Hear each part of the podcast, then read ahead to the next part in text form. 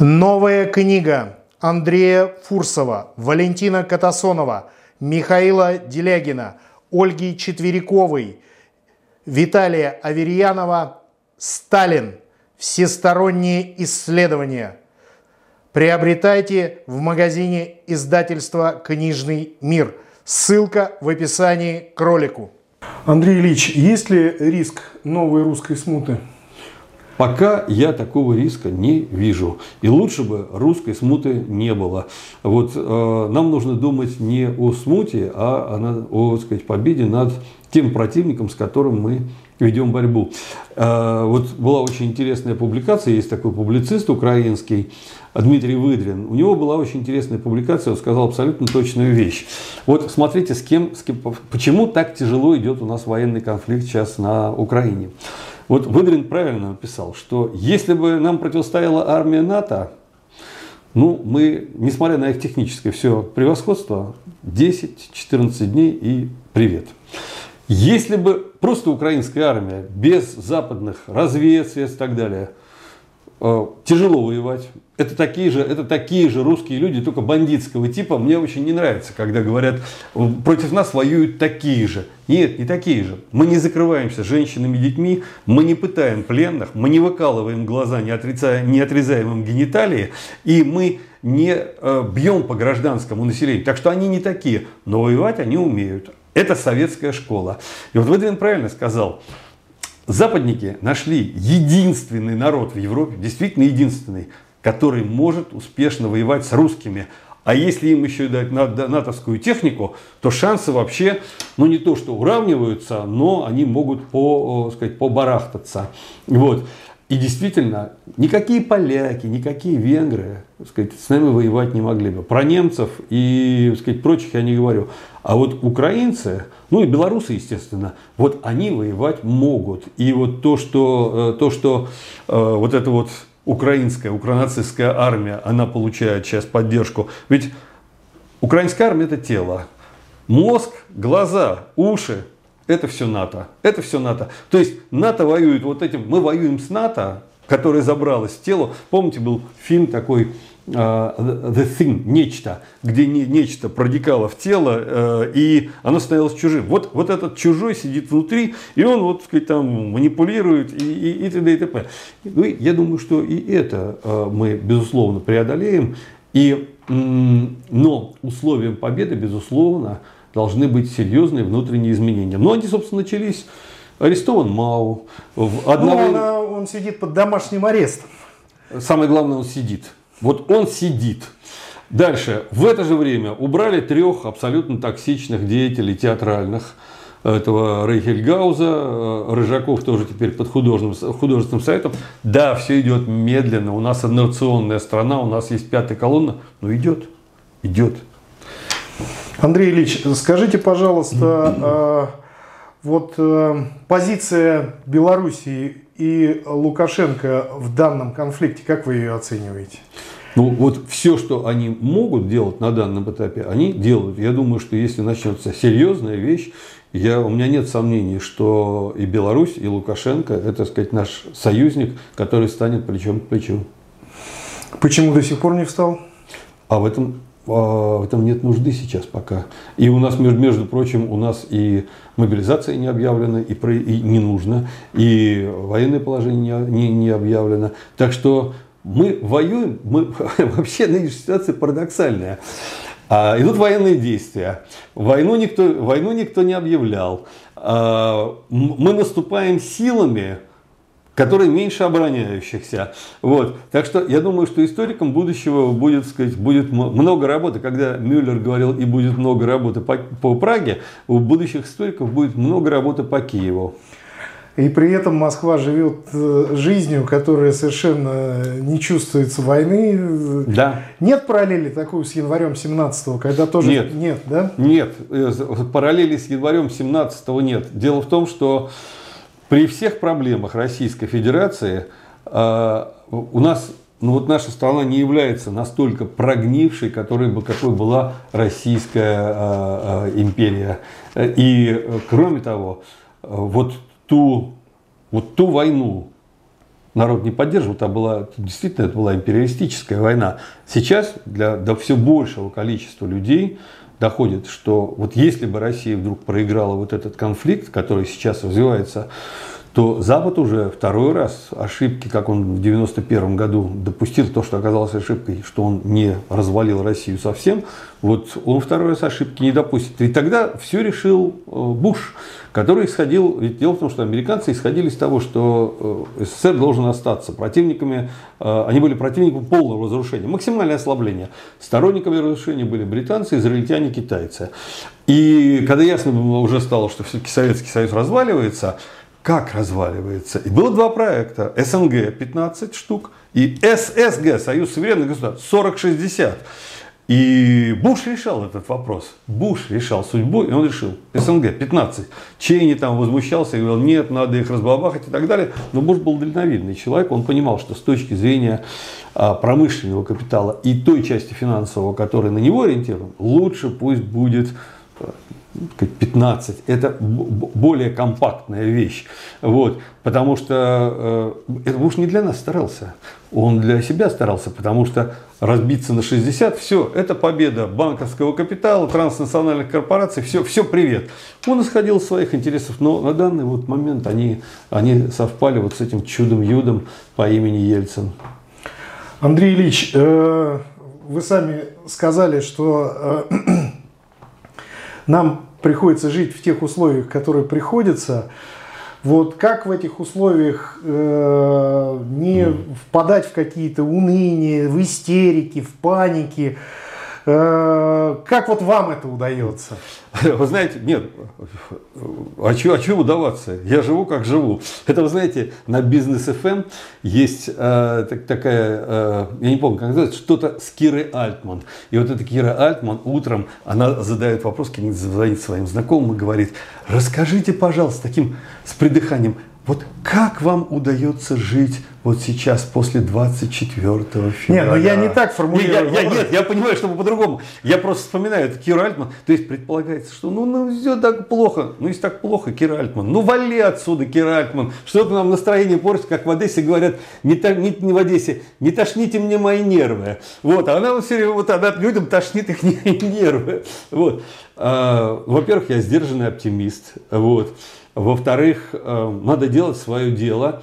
Ну и кроме того, я понимаю, война это плохо и т.д. и т.п. Но вот 24 февраля, когда я услышал вот то, что я услышал, я э, подумал, что, конечно, может быть плохо, но самое главное закончилось, закончились 90-е годы. Вот 20 4 февраля закончились 90-е годы. Они не закончились при воссоединением с Крымом. Это была первая вещь. Но в 90-е закончились. И вот очень символично похороны Бурбулиса. Ну, понятно, что это уже был пропитый человек. Полгода назад он был у Познера. И Познер ему задал вопрос, не знаю уж про из провокационных целей нет. Вы могли бы возглавить страну сейчас? И Бурбулис говорит, думаю, думаю, да. Так вот, очень показательно. На похороны Бурбулиса не пришел ни один человек из действующей власти. Ни один. Ему прислали э, венок от э, Геталик Первого, потому что когда-то Бурбулис подписал э, создание его корпорации. Значит, был венок от Наины, ну там этот вечный Млечин кричал, ну, что это Гербер кричал, что это святой человек, святой человек Млечин, Нечаев, ну вот это вот вся эта шушера, вот а власть никак не отреагировала. То есть власть себя от этого отделила. А, Бурбулис это один из символов а, вот этих поганых 90-х ельцинских годов. Вот. Так что вот так, а, в любом случае, вот по-прежнему, вот прежней России уже никогда, никогда не будет. Будет суровая жизнь, будет долгое противостояние с Западом, но это противостояние, оно очищающее. Это противостояние очищает. Это тот холодный ветер, который должен заморозить всю вот эту гниль. Заморозить насмерть. Причем насмерть не в физическом смысле, а в финансово-информационном. Отсечь от финансов, чтобы эта мразь больше не кривлялась на экране. Уехал этот самый Ургант. Молодец, все. Больше, больше никогда на телевизоре, чтобы его не было его, его этой самодовольной тупой рожи с его э, совершенно тупым юмором вот. Так что, но здесь предстоит очень много работы. Предстоит изменение системы образования. Сейчас будет жуткое сопротивление демонтажу баллонской системы, потому что здесь будут не только прозападные люди сопротивляться, просто баллонская система резко э, изменила соотношение сказать, сил в системе образования между чиновником и преподавателем, профессором, потому что вот эта вся наукометрия, она породила огромный чиновный аппарат, который там э, подсчитывает, сколько у кого баллов, значит, если нет баллонской системы, все эти пошли нахрен, потому что они ничем не занимаются, кроме как, сказать, этих подсчетов бухгалтерских. То есть вот эти бухгалтеры при науке от баллонки, они должны нахрен пойти. Вот. То есть предстоит очень большая-большая перестройка. В 1931 году Перестройка в хорошем смысле, не в Горбачевском. А, в 1931 году Сталин сказал, мы за 10 лет должны пробежать тот путь, который Запад прошел за столетие, иначе нас сомнут. Но сейчас нас... этого никто не артикулирует. А, я думаю, что, во-первых, процессы идут подспудно и тихо. Я ни в коем случае не оправдываю власть. У меня к ней претензии, так сказать, ВОЗ и маленькая тележка. Но я вижу, что что-то делается со скрипом и движется. И этот процесс, как мне кажется, должен ускоряться, если они не хотят попасть в Гаагу.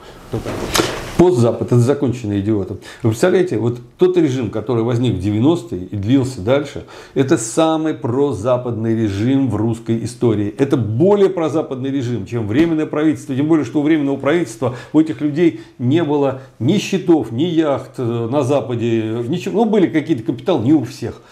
Здесь Министры-капиталисты, которые на Запад молились, и Запад их загнал в такую всех ситуацию, что для, для спасения они должны сейчас насмерть биться с Западом и э, идти в банк э, Ведь Киссинджер предупреждал в 2014 году по поводу Сирии. Мы можем выиграть у русских Сирию, но тогда мы проиграем то, что мы, чего мы добились в России. Но вот они не по Сирии проиграли, а по Украине. А, то есть это но вот та деградация, которая произошла с правящим слоем на Западе, она и привела э, к, этой, к этой ситуации. Они решили сварить лягушку в момент и быстро. И получили то, что лягушка вы, выскочила, как врезала им. И сказала, я не лягушка вообще-то, я медведь. Андрей Ильич, ну и, наверное, порекомендуйте ряд книг ваших коллег, да. э, мыслителей, писателей. Пойдем по алфавиту. Михаил Калашников – Западная цивилизация, экзистенциальный кризис. Мне особенно приятно представлять эту книгу, потому что мы с Михаилом учились в одной школе. Он на два года старше меня, вот, и он уехал потом из страны, сейчас живет в Канаде. Вот. Мне очень приятно, что Томиленец, не будучи профессиональным ученым, написал потрясающую профессиональную книгу. Это уже третья книга, которая его издается. Я ее рекомендую всем. Это очень э, четкий анализ западной цивилизацией человеком, который приехал из России и который живет на Западе и понимает Запад из, изнутри. Причем это он сказать, не поношение Запада, он описывает Запад таким, каков он есть. Вот здесь написано Андрей Фурсов рекомендует прочитать. Я очень рекомендую прочитать эту книгу. Значит, э, еще один мой коллега, сотрудник Института системы стратегического анализа, журналист, публицист Федор Разаков, автор штук 130 книг он написал, среди них замечательный двухтомник есть «Гибель советского кино». Это о борьбе э, в советском кино с 20-х годов и до 91 -го года государственников и, патри... и э, либералов. Это э, такой двухтомник «Бандиты эпохи СССР», и бандиты эпохи Ельцина.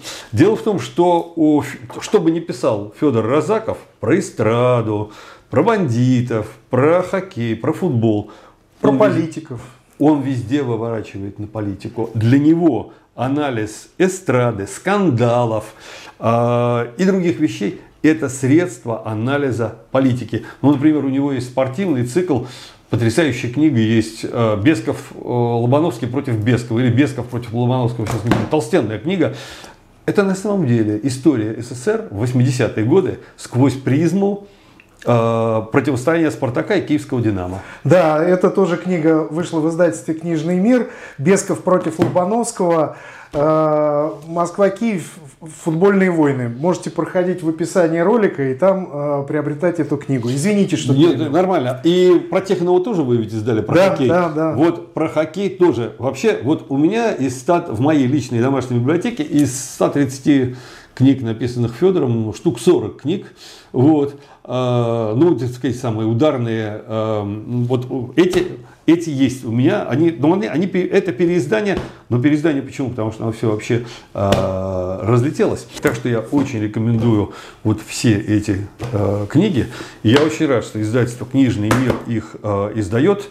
Это одно из самых моих любимых издательств. Это не потому, что вот я сижу, разговариваю с Дмитрием Лавановым. На кухне. Да. Дмитрий Лаванов. Дело в том, что, да, дело в том, что я, я сам там довольно много книг напечатал. И много книг, э, э, изданных этим издательством, я, я читаю. Вот эти книги Розаков, Калашников, Самсонов я рекомендую. Кроме того, мне очень приятно рекомендовать книги людей, которых я знаю, и качество работы которых я знаю. Так что рекомендую Калашников, Разаков, Самсонов. Читать обязательно. Большое спасибо, Андрей Ильич. Ну, так как мы сидим на кухне, кухонные разговоры, пожелайте что-нибудь нашим читателям. А, есть хорошее правило заковское. Не верь, не бойся, не проси. Не верь никакой пропаганде, ни чужой, ни своей. Бояться стыдно и поздно бояться.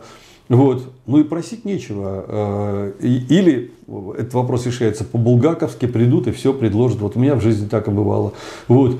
Ну и просить никогда ничего не надо. Особенно не надо просить э, у сильных, и уж тем более не надо просить никогда ничего у врага, потому что в доме врага горек хлеб. Вот в 90-е годы мы забыли об этом. Мы забыли об этом замечательном принципе. В доме врага горек хлеб. Что бы он ни присылал, ножку Буша или какую-нибудь еще хрень, это все было горькое. Но, к сожалению, мы это все хавали. Вот мне представляется Россия 90-х даже не с лицом Ельцина, а вот с этой хавальником Гайдара, причмокивающим, такое ощущение, что он вот схавает, схавает все. Но это все так или иначе закончилось.